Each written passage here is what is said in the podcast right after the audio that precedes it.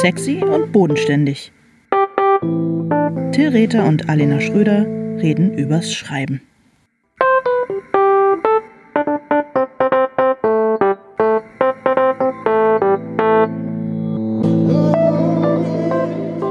Hallo Till. Hallo Alena. Wie schön dich zu sehen nach so langer Zeit. Ja, ich freue mich auch. Ich bin froh, dass es weitergeht mit den Podcasts. Es hat sich ja. sehr viel aufgestaut.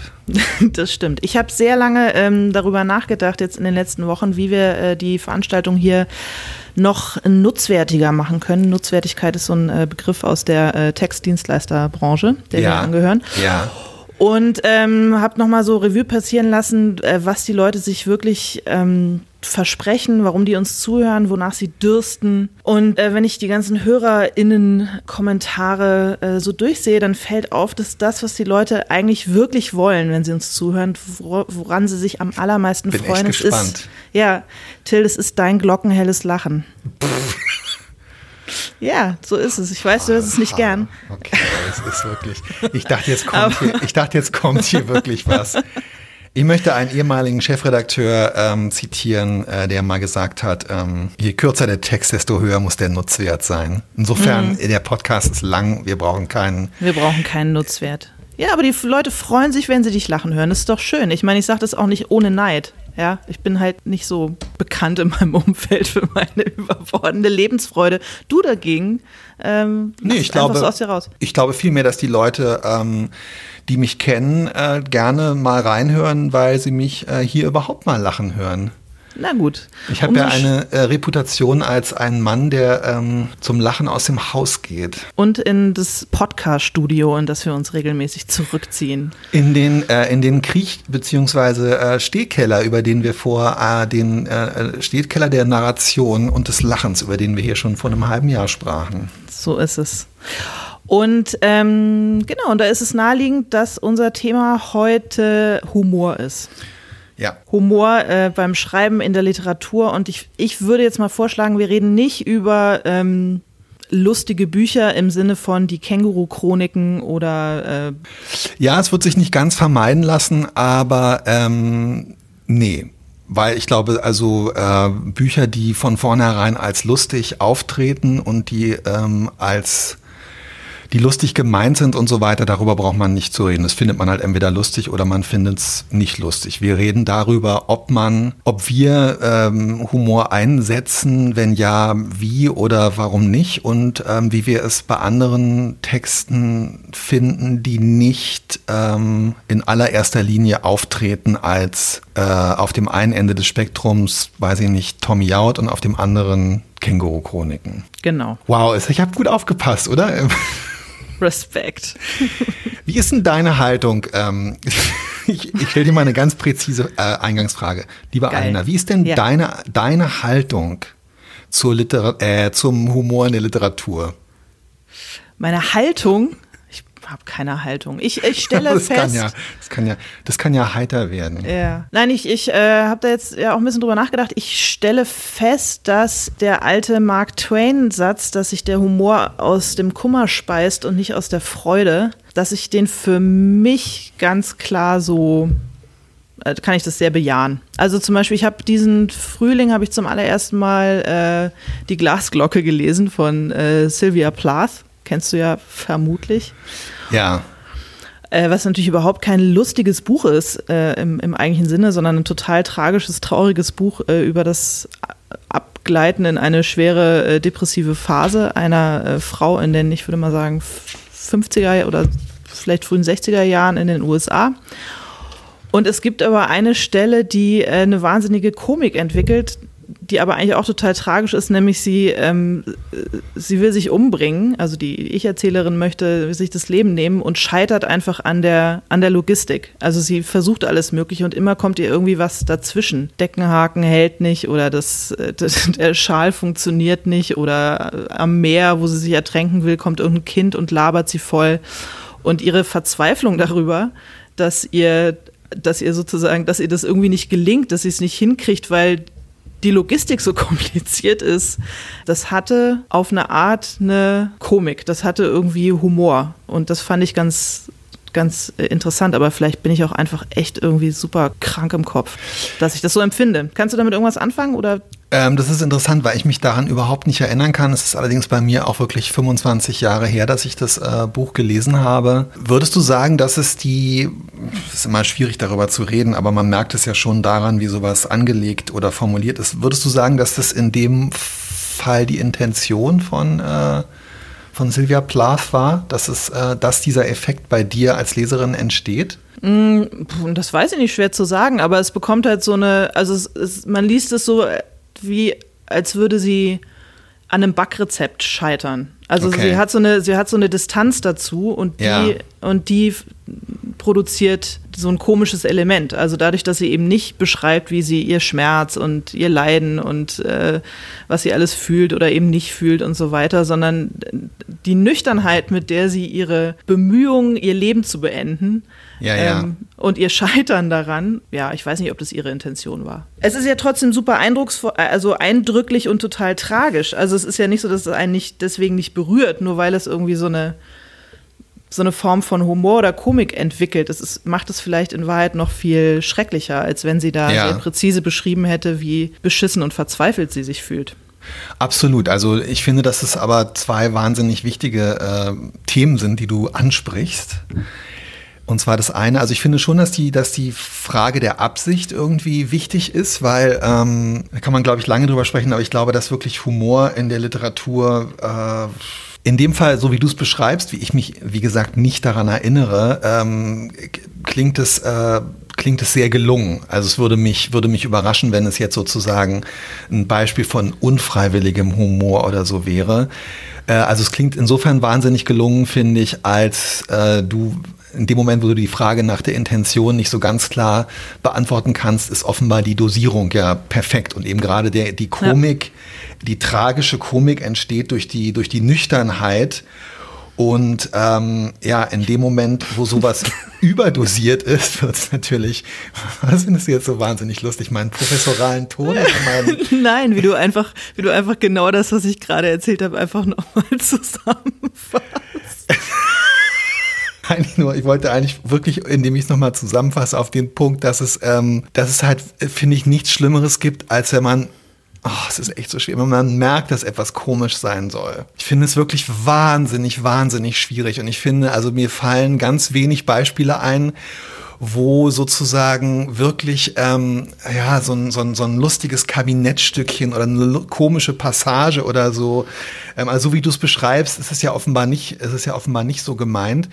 Das finde ich total interessant. Und das Zweite, was ich interessant finde, ist ähm, dieses Thema, dass, ähm, ja, dass Sachen halt auch schnell so in der Wahrnehmung ähm, gerne mal äh, äh, entwertet werden, wenn halt äh, sie als komisch wahrgenommen werden. Also es gibt sicherlich Leute, die was auszusetzen haben an Sylvia Plath und an, äh, an der Glasglocke, aber die wenigsten Leute würden sagen, dass es nicht Weltliteratur ist. Es, es wird ja aber nicht wahrgenommen als ein ein, ein tragikomisches, heiter melancholisches. Nein, natürlich nicht. Siehst du, wenn es, also ja. das heißt, wenn es so wäre, würde es das Ganze schon wieder herabsetzen. Das heißt, Humor ist irgendwie auch gefährlich, weil es die Sachen unter Umständen ähm, herabsetzt. Nö, das würde ich nicht sagen. Wieso herabsetzt? Unterscheidet man nicht, aber äh, also ist nicht sozusagen der heitere Roman oder der komische Roman oder der ähm, ist es nicht, äh, das ist ja, das ist ja was Minderwertiges in der, in der Wahrnehmung, oder nicht?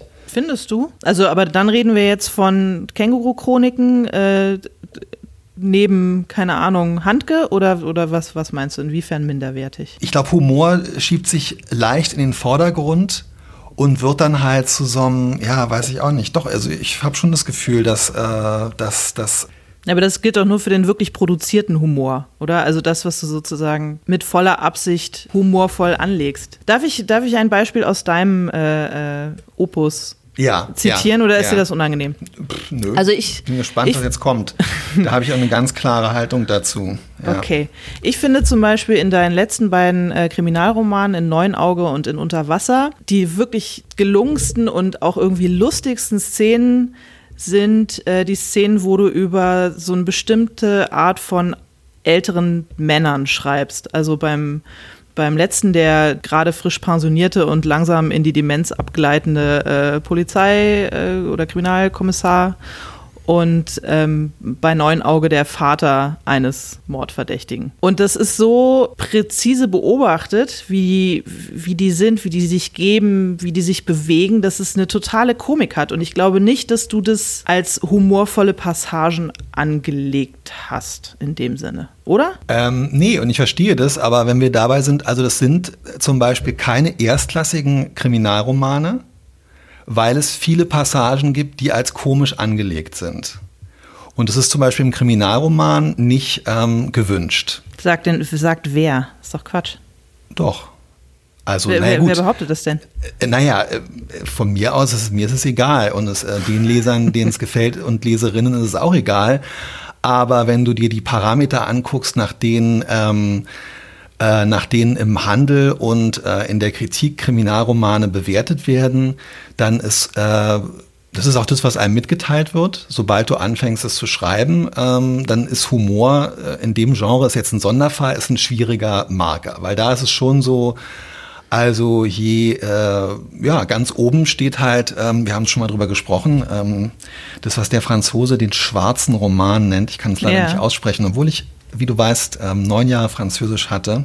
beeindruckt Ähm, mich und da ist halt wirklich, Ja, aber ey, komm, also davon kann man sich jetzt Im Genre ist es total schwierig, verabschieden, oder? Das ist doch totaler Quatsch, da so einen Graben Ja, aufzumachen. aber, Aber, machst du den für dich von- oder redest du jetzt von, von dem Feuilleton in Anführungsstrichen? Oder wer, wer, Nö, wer, ach, wer behauptet das? Nee, nee, das. Äh, jede Buchhändlerin, mit der ich gesprochen habe, jede Lektorin, jeder Lektor, jeder Agent, mit dem ich zu tun hatte. Ich beklage Ja. mich nicht darüber. Ich sage nur, dass es, ähm, dass es halt einfach, ich finde nichts schrecklicher, als wenn Komik ähm, in, in, in Filmen oder Fernsehserien oder Büchern dadurch verursacht wird, wenn irgendwelche idiotischen äh, äh, Protagonisten oder Antagonisten äh, sarkastische Antworten geben. Ja. Das hat mich aber nicht daran gehindert, 2400 Seiten ähm, über einen Kommissar äh, äh, zu schreiben, dessen Charakter im Grunde genommen nur aus zwei Aspekten besteht, nämlich einmal, dass er eine äh, schwer nachzuvollziehbare psychische Störung hat und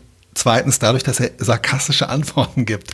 Warum habe ich es getan? Weil es verdammt einfach zu schreiben ist. Und das ist halt so, da muss man so ein bisschen aufpassen. Ähm, man driftet dann halt, man ist äh, von der Ernsthaftigkeit, also es ist schon so, Humor ist, äh, da ist halt so der Humormarker schlägt da halt zu sehr aus. Und ich freue mich, dass du den Humor in Passagen gefunden hast, ähm, in denen ähm, der Humormarker halt nicht so ausschlägt. Ja, aber dann könnte man natürlich auch überlegen, an welchen Stellen man Humor produziert und benutzt. Und manchmal habe ich bei mir das Gefühl, dass ich es tue, um was anderes zu vermeiden. Also Ja, absolut. wir haben ja schon mal über Sch- Schreiben über Sex gesprochen und da ist sozusagen das Rutschen in den Slapstick und in so eine Form von Komik Ja. Der eine von zwei Wegen, um äh, sich drum herum zu mogeln, dass man jetzt halt über Sex schreiben muss. Das und manchmal absolut. überlege ich, ob das äh, vielleicht auch ein bisschen feige ist. Also dass man sich mit, äh, dass man sich mit humorvollen Passagen um was rumdrückt, was einfach besonders schwierig zu so aufzuschreiben ist, dass es gut wird. Ja, aber gebe ich dir total recht. Also würde ich beim für mich auch absolut bestätigen.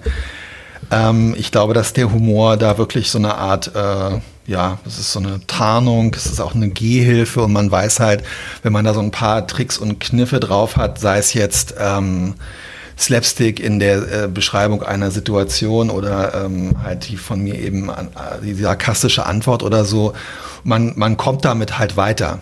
Also ähm, genau. Aber die Fallhöhe ist, wird wesentlich höher, wenn man, wenn man mal versucht, das, äh, das nicht zu machen. Und ich bin definitiv schuldig, äh, das.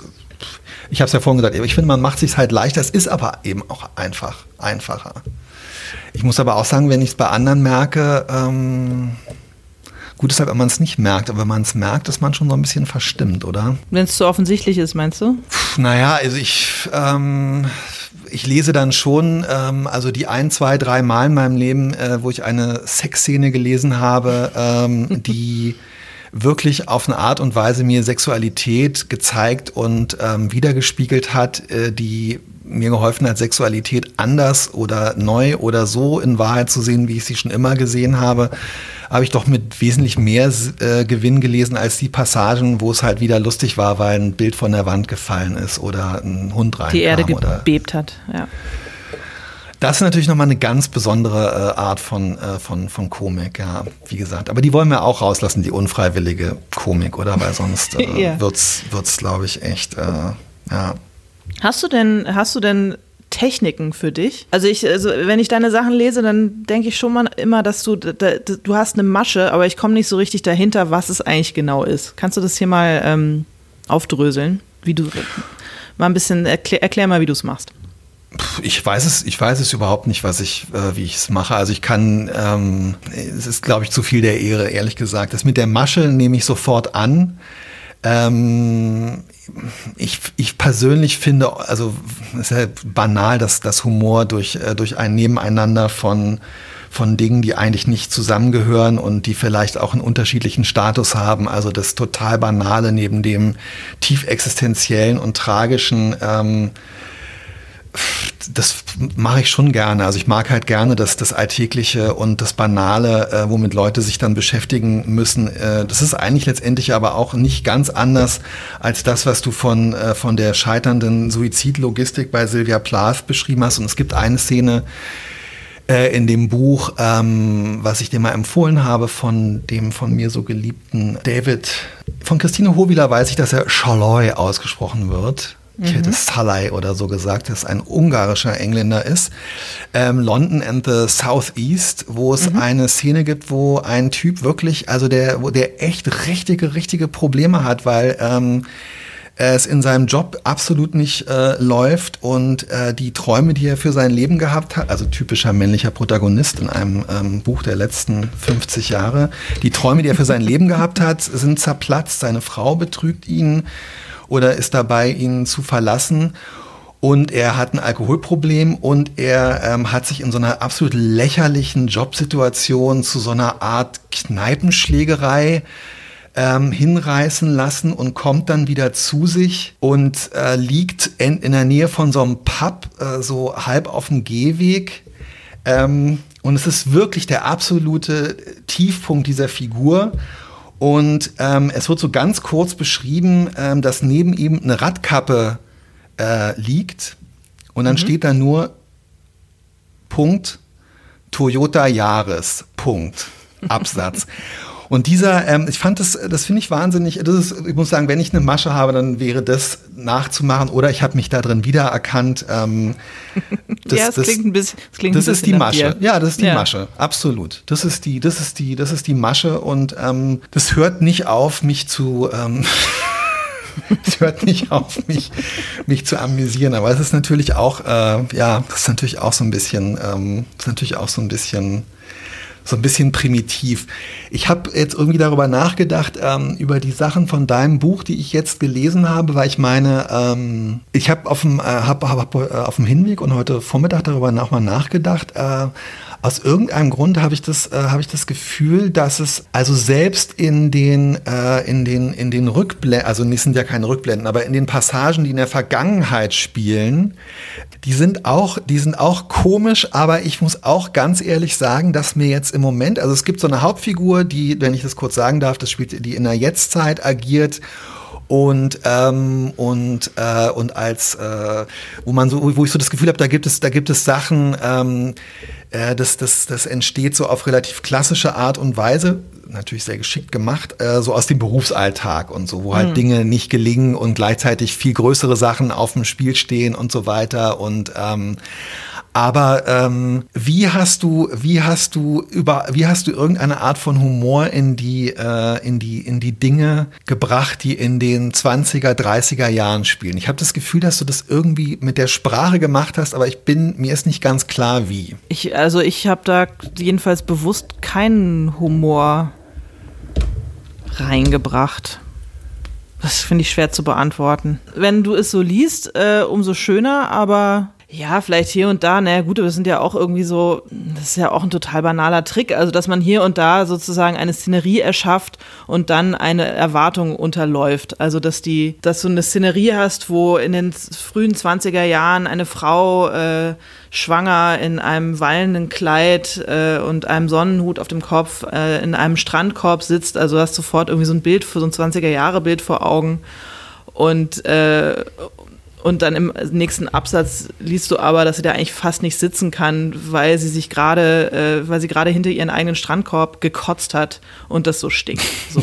Also das ist quasi, du hast die, du hast sozusagen diese, Gott, diese Meeres, dieses Meeresidyll und die Frau in ihrem Kleid und der Strandkorb und so, und du hast sofort halt dieses Bild und so. So versuche ich das dann halt, dass man ab und zu diese ja auch ähm, wirklich reichlich oft dargestellte 20er Jahre Welt äh, wo man auch immer nicht so richtig daran vorbeikommt, eben so Zeitmarker zu verwenden, damit der Leser und die Leserin weiß, wo wir uns befinden, halt ab und zu konterkariert mit, ja, mit. Ja, ja, absolut, absolut. Und ich glaube aber auch durch so eine, kann es sein, auch durch so eine, ach, ich weiß auch nicht, ähm, ich finde, dass du auch so eine, äh, du hast so eine Verknappung hier und da in den, ähm, in den, in den Dialogen, äh, war die aus irgendeinem Grund. Ähm, ich kann nicht gut Dialoge, es ist einfach mein Unvermögen. Ich Nein, aber das ist nicht super. in der Lage, lange Dialoge zu das schreiben. Ist, ja, aber das ist total. Ja, aber das ist total toll, weil finde ich, also ich finde Humor. Ähm, Ah, es ist schwer zu sagen, aber äh, Humor entsteht ja manchmal auch dadurch, dass man ähm, weiß ich auch nicht, ja, wie, wie, soll ich das beschreiben, dass man als Leser äh, selber so, so Lücken ähm, füllen kann. Ja. Vielleicht ist es auch eher eine, eine, wirklich eine Art von Befriedigung oder eine Heiterkeit, die dadurch entsteht. Und ich finde schon, dass in, also zum einen der Verknappung von Dialogen und dann hast du aber auch was, was du machst, dadurch, dass du hin und wieder so ähm, äh, Sachen auch verdichten musst, einfach weil im Leben der Figuren ähm, relativ äh, viel, viel passiert und dass es so eine zeitliche Verdichtung gibt. Dadurch gibt es manchmal so innerhalb von, von wenigen Zeilen oder ein, zwei, in einem, innerhalb von ein, zwei Absätzen gibt es so, so nebeneinander von Dingen, die, ähm, die einen, einen Kontrast oder ein, ein, manchmal sich auch auf eine Art und Weise ergänzen, die einfach irgendwie äh, auf die komisch ist und die äh, auf eine Art, die einen, die einen erfreut, ähm, komisch ist. Oh, das höre ich sehr gerne. Das höre ich fast noch lieber als sein glockenhelles Lachen, Till, wenn du nette Dinge über mein. Okay. Ja, ich. Äh, unfertiges fällt mir heute Fällt mir heute auch äh, leichter, nette Dinge über dein unfertiges Manuskript zu sagen, als glockenhell zu lachen. Mhm. Ähm, sag mal, hast du denn, äh, gibt es aber irgendwie so, äh, gibt es auf dem anderen Ende des Hast du mal, manchmal liest man das ja so äh, auf, auf, äh, in den sozialen Medien oder so, wenn Leute so laut gelacht haben in der U-Bahn, dass ihnen das äh, fast peinlich war und so. Ich vermute mal, dass das dir bei Sylvia Plath äh, nicht unbedingt passiert ist. Nein, natürlich nicht, um. Das glaube ich wirklich.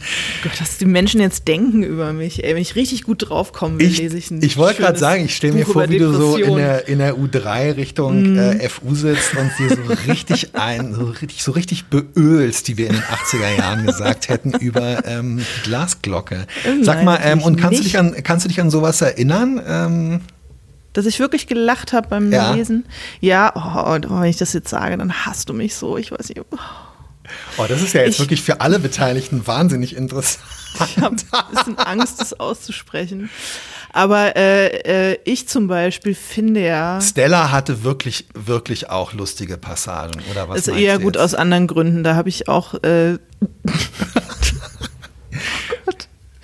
Ähm, ja, ich zum Beispiel finde Daniel Kehlmann wahnsinnig komisch. Ähm, ja, welches Buch?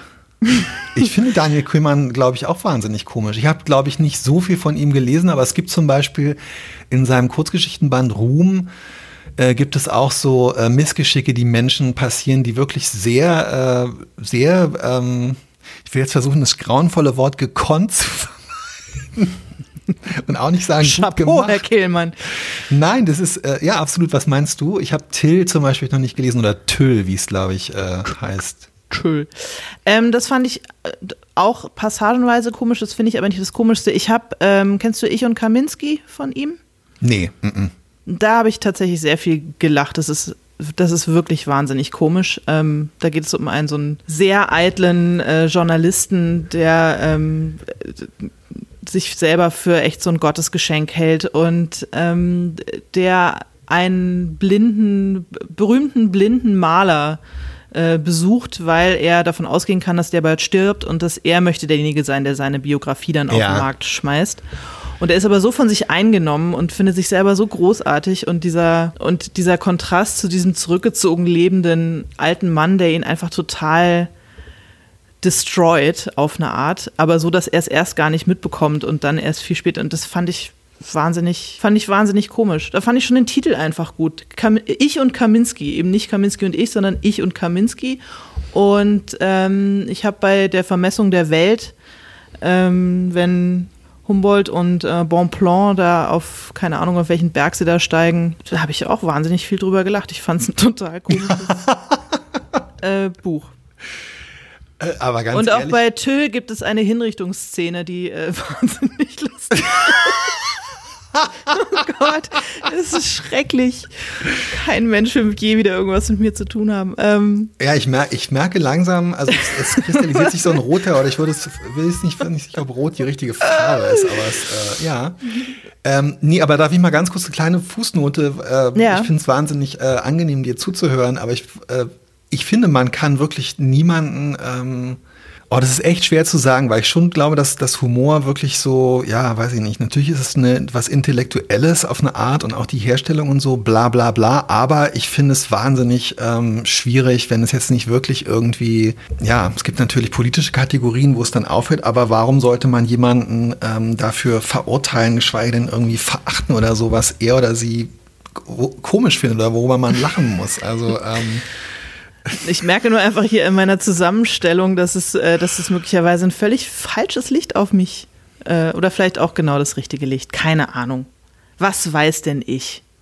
Ich finde auch Sibylle Berg total komisch. Also ich finde, die hat einen total super Humor und die schreibt ja auch immer über Ja, stimmt, die schrecklichsten. Dinge, aber eben auf eine Art, die ich, ähm, die ich zum Teil wahnsinnig äh, komisch finde.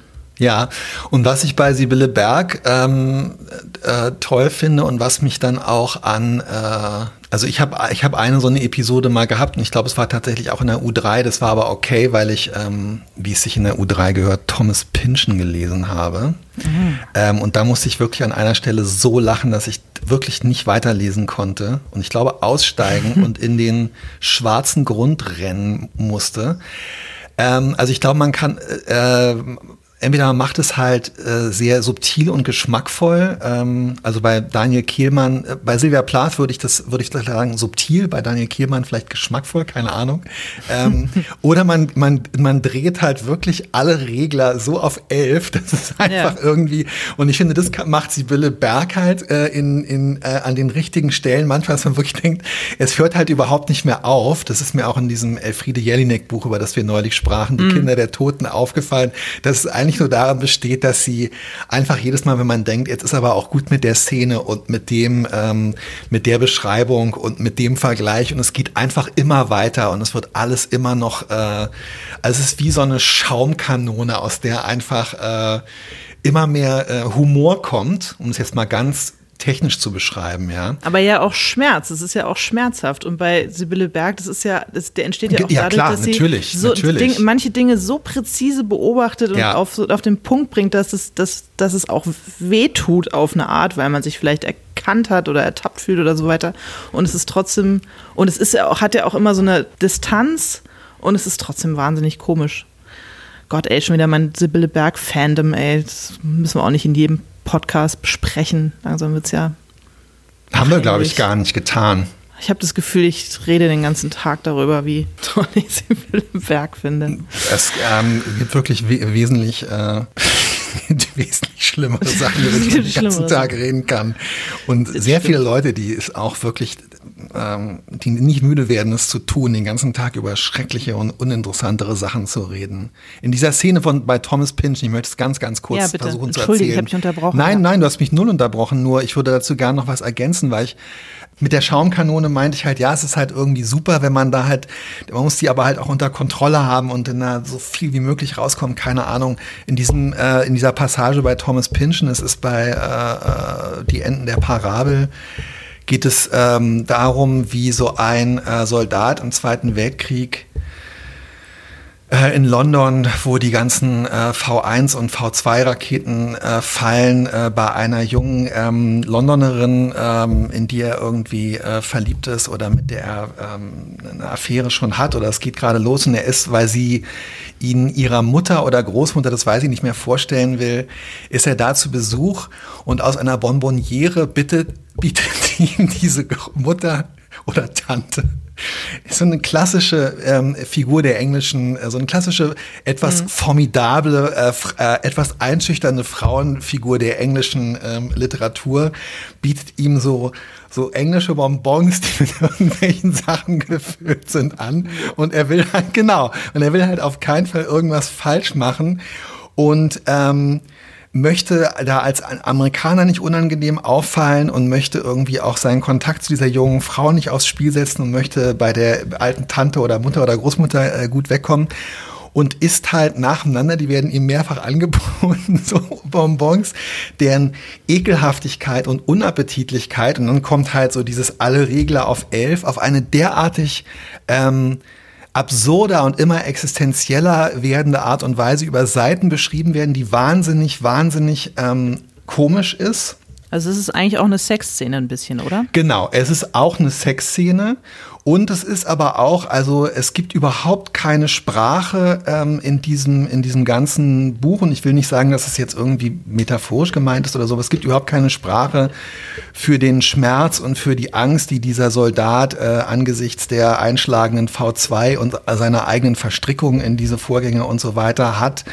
Aber ähm, es überträgt sich auf einen als Leser halt so ein ganz, ganz schmerzhaftes Kindheitsgefühl, nämlich mhm. dieses Gefühl, unappetitliche Sachen essen zu müssen, die man einfach nicht essen will und gerade wenn man auch einfach nicht aufhören kann.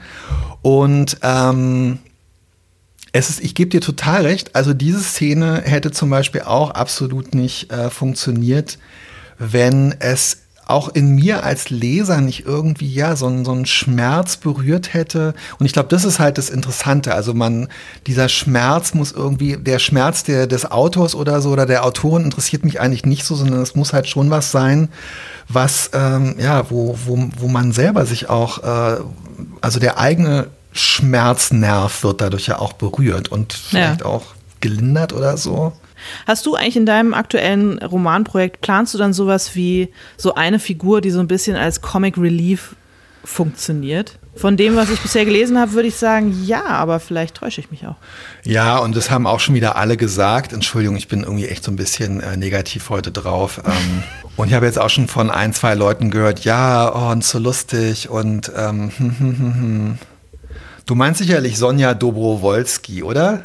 Ja, schon wegen dem tollen Namen. Und, äh, es, ist ja, ein ja, genau. völlig, es ist ein völlig normaler Berliner Name. Es gibt ja, allein im Berliner Telefonbuch 240 Frauen, die so heißen.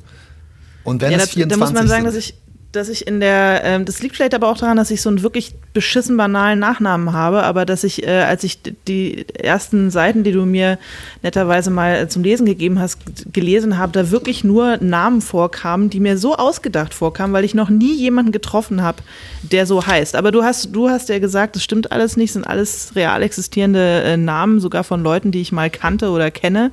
Und ähm, also im ersten. Nichts davon ist ausgedacht und äh, du hast natürlich recht damit. Es war, glaube ich, einfach nur. Äh, ich, ich, war, ich war irritiert von der Exotik der äh, Nachnamen im äh, Zehlendorfer Bürgermilieu. Hm, das ist vielleicht nicht so bürgerlich das Milieu, wie es äh, ja vielleicht ist es der vielleicht ist es der Fehler gewesen. Vielleicht war meine meine Grundschulklasse äh, diverser, als ich es im Nachhinein oder als ich es damals äh, wahrgenommen habe und das Milieu in dem Buch ist eigentlich vielleicht gar nicht so divers und darum müsste es irgendwie müssten die Namen ein bisschen einfacher sein. Kennst du diese Heiner Müller äh, wo nee. Heiner Müller eine Rezension. Ich kann, ich kann ganz pauschal Nee sagen. Nein. Es ist wahrscheinlich auch in Wahrheit das Einzige, was ich über Heiner Müller weiß. Aber es gibt irgendwie, er liest eine Rezension äh, über, über irgendwas, was er geschrieben hat oder ein Stück von ihm oder sowas. Und der Rezensent schreibt, Müller, ein Name, den man sich merken muss. Und das hat ihn sehr gefreut. Und das hoffe ich auch, dass mir das passiert ist. Irgendwer in irgendeiner Rezension sollte es eine geben, in mein, über mein Buch schreibt. Schröder, ein Name, den man sich merken muss. Also okay, aufgemerkt da draußen. Jetzt habe ich dich schon wieder unterbrochen. Was ist los mit mir heute? Äh, nee, ich habe gemerkt, ich finde es super. Ich habe gemerkt, dass ich, ähm, dass ich tatsächlich da in so eine Comic Relief Figur schon wieder reinrutsche und dass ähm, mir das aber auch jetzt schon wieder auf die Nerven geht und dass äh, die, äh, die, Labor, die Laborantin Sonja Dobrowolski im Grunde genommen durch die äh, Bequemlichkeit des Autors am jetzt auch schon wieder wie so ein Manic Pix, also ein, ja, also ich habe gedacht, ich mache sie jetzt von einer, ähm, von einer, von, von einer, äh, von einer sympathisch lustigen äh, äh, Nebenfigur, wo man sich dann immer vielleicht als Leserin freut, wenn die kommt, äh, werde ich sie jetzt, glaube ich, ähm, so ein bisschen als eine Parodie auf das Manic Pixie Dream Girl anlegen, die dann ähm, am, äh, am Ende statt äh, dem Helden bei seiner Mensch- bzw. Mann- oder Erwachsenwerdung zu helfen, äh, einfach alle äh, komplett in Abgrund reißt. Und als einzige davon aber völlig, völlig unberührt bleibt. Also das ist ihre Rolle. Sie ist eigentlich die einzige Figur in dem Buch, die äh, irgendwie äh, mehr oder weniger ähm, häufig auftaucht, die äh, von all dem, was in dem Buch passiert, komplett unberührt bleibt. Super, meine Heldin. Puh, ja, ähm, ich weiß auch nicht. Ich finde auch diese, äh, ja, naja, diese Passage, auf die du dich beziehst, äh, wo sie so einen komischen Raketen-Countdown einzählt, ähm, ach, ganz ehrlich, ey, weißt du, das sind dann so Sachen. Na, du weißt doch, ich bin leicht zu beeindrucken. Ich fand die super. Das ist natürlich mein ideales Publikum. LeserInnen, die leicht, die leicht zu beeindrucken sind. leicht zu beeindrucken und äh, Ja, wenn ich mal ganz Wohl- kurz, äh, ist jetzt, ist jetzt für alle, äh, ist jetzt nicht so interessant, aber ich, äh, fand, findest du die Figur gut oder fandest du die Passage gut? Ich ähm, fand die Passage gut und wie du, so, ich fand es äh, handwerklich super, wie du diesen Raketen-Countdown da eingeflochten hast und ich fand sie als Figur gut. Ich fand sie aber ein bisschen zu gut. Also dann habe ich mich gefragt, warum werden die eigentlich kein Paar? Die ist doch viel geiler. Warum stehen Männer immer auf so beknackte Frauen und nicht auf die, auf das, das Gute, das so nah liegt? Warum Wie immer so kompliziert? Ähm, pff, naja gut, also wenn er sich jetzt für die entscheiden würde, würde es auch ganz schön kompliziert werden. Ja, Außerdem- dann wäre dein hat- Buch ja auch irgendwie Ganz vorbei. ehrlich, äh, warum eine, warum, ähm, warum die jetzt Interesse an einem total öden Typen aus Bonn-Bad Godesberg haben sollte, das wäre auch Absolut total, richtig, absolut richtig. Total unrealistisch. Du hast Ähm, total ja, aber ich muss auch ganz ehrlich sagen, also ähm, ich habe gestern äh, meine, was wir beide getan haben, ähm, habe ich auch getan. Ich habe auch meine Kapitel irgendwie so ein bisschen geordnet, habe mir überlegt, was noch so fehlt und so. Und ähm, beim, ich muss ganz ehrlich sagen, so beim Durchblättern der Sachen und äh, als ich so geguckt habe, was ist, was ist da eigentlich passiert, ich habe alles ausgedruckt und auf dem Fußboden verteilt. Ich bleib dann doch immer äh, hängen an so Passagen, wo ich dann wirklich auch buchstäblich denke, ach, das ist ganz lustig geworden. Und ich fürchte, ich kann irgendwie nicht aus meiner Haut. Also äh, ich weiß nicht, woher das kommt, aber ich, ähm, Sollst du doch auch gar nicht. boah, ich, mir geht es auf die Nerven, ey. Alina, ich bin der traurige Clown, der einfach, der immer raus muss und, und immer wieder raus muss und eigentlich im Grunde genommen, weißt du, ganz ehrlich, ich wollte dich eigentlich vorwarnen, kannst du die, äh, die Clowntröte machen? Ähm, Kann ich kurz was über die Clowntröte ja, erzählen? bitte. ja, und, ich ähm, sammle mich, du erzählst was und dann versuche ich sie. Ich probiere mal. Moment. Fuhu. Ah, nicht so gut. Doch, es war ziemlich gut. Ich krieg's nicht mehr hin. Ich krieg's nicht mehr hin. Man, ist es, ich hab's noch nicht so drauf. Ich habe sie wirklich, wirklich lange nicht, ähm, nicht gemacht. Also Komm, ich pass auf, erzähl was. Ich will ganz kurz, äh, darf ich Ja. ganz kurz erzählen, warum ich dich bitten wollte? äh, Ja, bitte. Nee, was wolltest du denn gerade sagen? Ich wollte dich danach, würde ich nämlich dann erzählen, warum ich dich gebeten habe, Tick Notaros Clowntröte zu machen. Ja, äh, du hast mich ja äh, auf diesen äh, Podcast von Conan O'Brien gebracht und in einem war die mir bis dahin unbekannte äh, Tig Notaro zu Gast, die wahnsinnig, die total toll ist, wirklich richtig großartig. Und die macht dieses Geräusch, die Clowntröte. Und zwar viel besser als ich. Und ähm, als ich das gehört habe, war ich mit unserer gemeinsamen Freundin Julia Karnick in Schreibklausur und habe, um, auch um dich damit beeindrucken zu können, in meinem Kämmerlein immer versucht, es nachzumachen und habe halt immer gemacht. Und Julia hat mich irgendwann gefragt, "Sag mal, was machst du eigentlich da in deinem Zimmer? Du machst immer so komische Geräusche, ja. Und dann wusste ich mich nicht so richtig zu erklären. Aber das ist schon eine Weile her und du siehst, dass ich in der Zwischenzeit ein bisschen davon abgekommen bin, das weiter zu perfektionieren. Also ich kann es nicht so gut wie Tig Notaro und möchte äh, all unseren HörerInnen äh, nahelegen, speziell diese Podcast-Folge äh, mit Tig Notaro zu hören, weil sie ist wirklich fantastisch gut. Absolut, ja. Ich weiß ehrlich gesagt nicht, warum ich so eine Schwäche für, äh, für Conan O'Brien habe. Es hat bei mir wirklich ähm, biografische Gründe. Er ist weder dachte, besonders. körperliche. Bitte was? Ich dachte, es hat körperliche Gründe. Nein, Quatsch. Das, das war jetzt so ein typischer Conan O'Brien-Witz übrigens. ja, learning from the best, klar. Er, ich glaube, wir sind uns einig, dass er gar nicht besonders lustig ist. Er ist jetzt auch nicht so ein wahnsinnig guter Late-Night-Host, ehrlich gesagt. Und er ist auch irgendwie, aber irgendwas, irgendwas an ihm ist mir wahnsinnig sympathisch. Und dieser Podcast ist irgendwie toll. Und ich habe auf dem Hinweg mir überlegt, auf dem Fahrrad, was ich eigentlich wirklich wahnsinnig also was für mich so der Inbegriff dieses des Humors, des gelungenen das, das Wort Humor ist schon so schrecklich. Es klingt irgendwie nach Hör zu, Seite 3, 1982, ja, ey. Mackie. Mackie. Ähm, und äh, das Postleitzahlen Drudel. genau. Okay, also ich habe mir überlegt, was ist eigentlich sozusagen das, das beste Beispiel für also sozusagen die, die, die, weiß ich nicht, das Humor an sich. Und es ist für mich wirklich diese Clowntröte von Tick ja. Notaro, weil sie das irgendwie, also sie in diesem Podcast unterhält sie sich mit, äh, mit Conan O'Brien und er versucht eigentlich immer weil sie halt ähm, bekannt geworden ist durch ihren, durch ihr eines großes Stand-up-Special, was sie unmittelbar nach ihrer Brustkrebsdiagnose äh, improvisiert hat. Und weil sie ähm, ähm, zwei Kinder äh, äh, gerade adoptiert hat, ähm, sie irgendwie auch so, sie hat einen Film über den Tod ihrer Mutter gemacht. Also viele so Sachen, die sehr existenziell sind. Er versucht auch immer wieder das Ganze so ein bisschen ähm, runterzubrechen, was ihm auch nicht so richtig liegt. Er kann sich eigentlich nicht so richtig ernsthaft mit den Leuten unterhalten.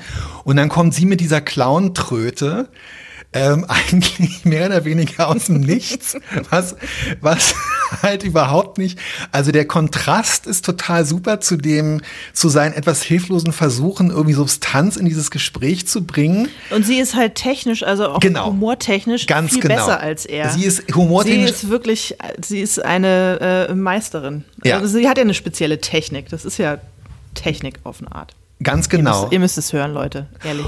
Und sie lässt halt dann diese Clowntröte, hört sich in diesem Podcast, ich, wir wissen jetzt nicht, ob deine sich auch wirklich, aber die hört sich halt Nee. wirklich, du hast wirklich das Gefühl, da sitzt ein ähm, oder steht ein, ein, ein, ein Clown mit so einer Tröte und macht kurz dieses Geräusch. Es ist halt einfach auch so, also es muss dann halt wirklich irgendwie äh, total, total sitzen und es sitzt dann einfach so. Es ist wirklich super. Ja. Ja, ich muss, ich muss mehr üben. Hausaufgaben fürs nächste Mal. Im nächsten Podcast ähm, kann ich die Clowntröte. Du kannst aber auch mal was tun, ey.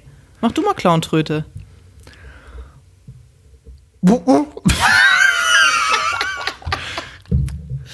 Das war jetzt eher so eine, eine Tuba, in der ein Ja. Tier gestorben ist. Ich weiß es nicht. Ich kann, ich kann, das, Langsam- ich kann es langsam nicht. Ich habe es verendet aber auch nicht. Hab's aber auch nicht. Ähm, Du hast es nie behauptet. Insofern ich sehe wie, aber ich sehe ja, wie du es machst. Brm, brm. Nee, ich kann es. Äh, ich kann es wirklich definitiv. Äh, ich kann es wirklich definitiv überhaupt nicht. Kein Guck bisschen. mal, wie, wie lustig wir sind. Hier endet unser Podcast über Humor, oder? Oder haben wir noch was zu sagen? Mm, Ich kann nur sagen, dass eigentlich alle meine Lieblingsautorinnen zum Beispiel, glaube ich, überhaupt keinen Humor haben, aber und auch das in ihren Büchern nicht, äh, nicht wieder. Wieso? Du bist doch Muriel Spark-Fan und das ist doch wahnsinnig komisch. Ist das wahnsinnig komisch? Das frage ich mich nämlich die ganze Zeit. Ich lese das immer und ich habe das Gefühl, dass äh, äh, KritikerInnen keine Kategorie haben und ich habe sie auch nicht und man sagt dann halt, es ist komisch. Findest du es komisch? Ich finde es überhaupt nicht komisch, ehrlich gesagt. Ich denke immer, ich finde diese Dialoge finde ich wahnsinnig komisch. Ich finde, es sind, es sind, es sind sehr schwarzhumorige Bücher, die es nicht drauf anlegen, komisch zu sein und trotzdem eine Komik haben, also einen Humor haben. Oder das heißt Bücher, ich habe nur eins gelesen bisher. Äh, und Memento Mori, was du mir ähm, gegeben hast. Und äh, das fand ich wahnsinnig geschenkt habe ich dir das. Geschenkt. Ja, du hast es mir geschenkt. Na, weil du es doppelt hattest. Aber ja, du hast es. das stimmt, du hast es mir geschenkt und äh, ich mich sehr Oh, darüber Mann, gefreut. ey. Weil ich es doppelt hatte, ja, das stimmt. Aber du hättest es auch jedem anderen Arschloch schenken können. Insofern Ich habe hier noch eins doppelt, kannst du ihr nächste Woche abrollen. Ey. ja, toll, super. Ich freue mich auf nächste Woche. Ähm, wir sehen uns nächste Woche und machen dann weiter. Alina, schön dich zu sehen. Ich freue mich auf nächste Woche und äh, bedanke, bedanke mich bei allen, die zugehört haben. Ja. Grüße alle. Allen noch einen Geruse, eine geruhsame Ich Nacht. leg mich jetzt hin.